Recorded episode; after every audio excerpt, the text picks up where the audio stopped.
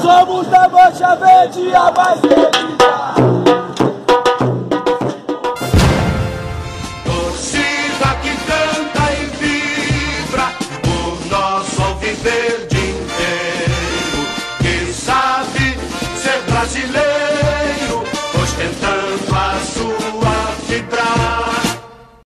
Seja bem-vindo e bem-vinda, você palmeirense, aqui no nosso podcast Notícias Rápidas do Palmeiras.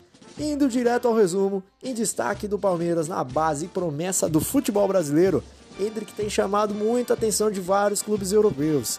Dessa forma, PSG deu um passo adiante para ter preferência contra os outros concorrentes, como Barcelona, Real Madrid, Chelsea e entre outros.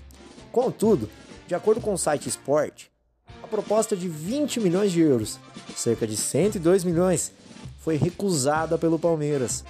Porém, a equipe parisiense continua na frente e é o favorito na corrida pela contratação do jogador.